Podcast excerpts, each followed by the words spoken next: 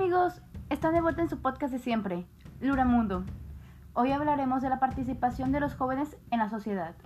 No es un secreto que los adultos crean que no somos lo suficientemente responsables o no razonamos como ellos desde la llegada de los teléfonos inteligentes.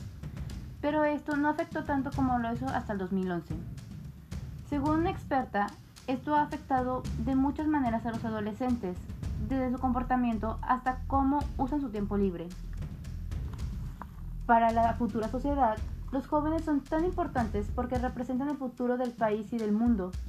Aparte de quererlos, amarlos, respetarlos y educarlos en estos tiempos contemporáneos, es necesario prepararlos y actualizarlos un poco mejor que sus antecedentes.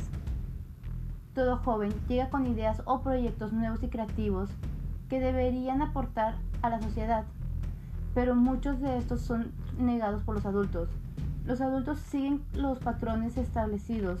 Con los jóvenes son diferentes e a innovar, son afines a innovar. Llegan a ideas nuevas que podrían hacer un verdadero cambio. La verdad es que los jóvenes hoy en día prefieren estar en sus teléfonos y una de esas razones es que ellos prefieren estar escondidos en una pantalla que ser rechazados en la sociedad. Si uno de ustedes que está escuchando este debería de ayudarlo, no es bueno para ellos.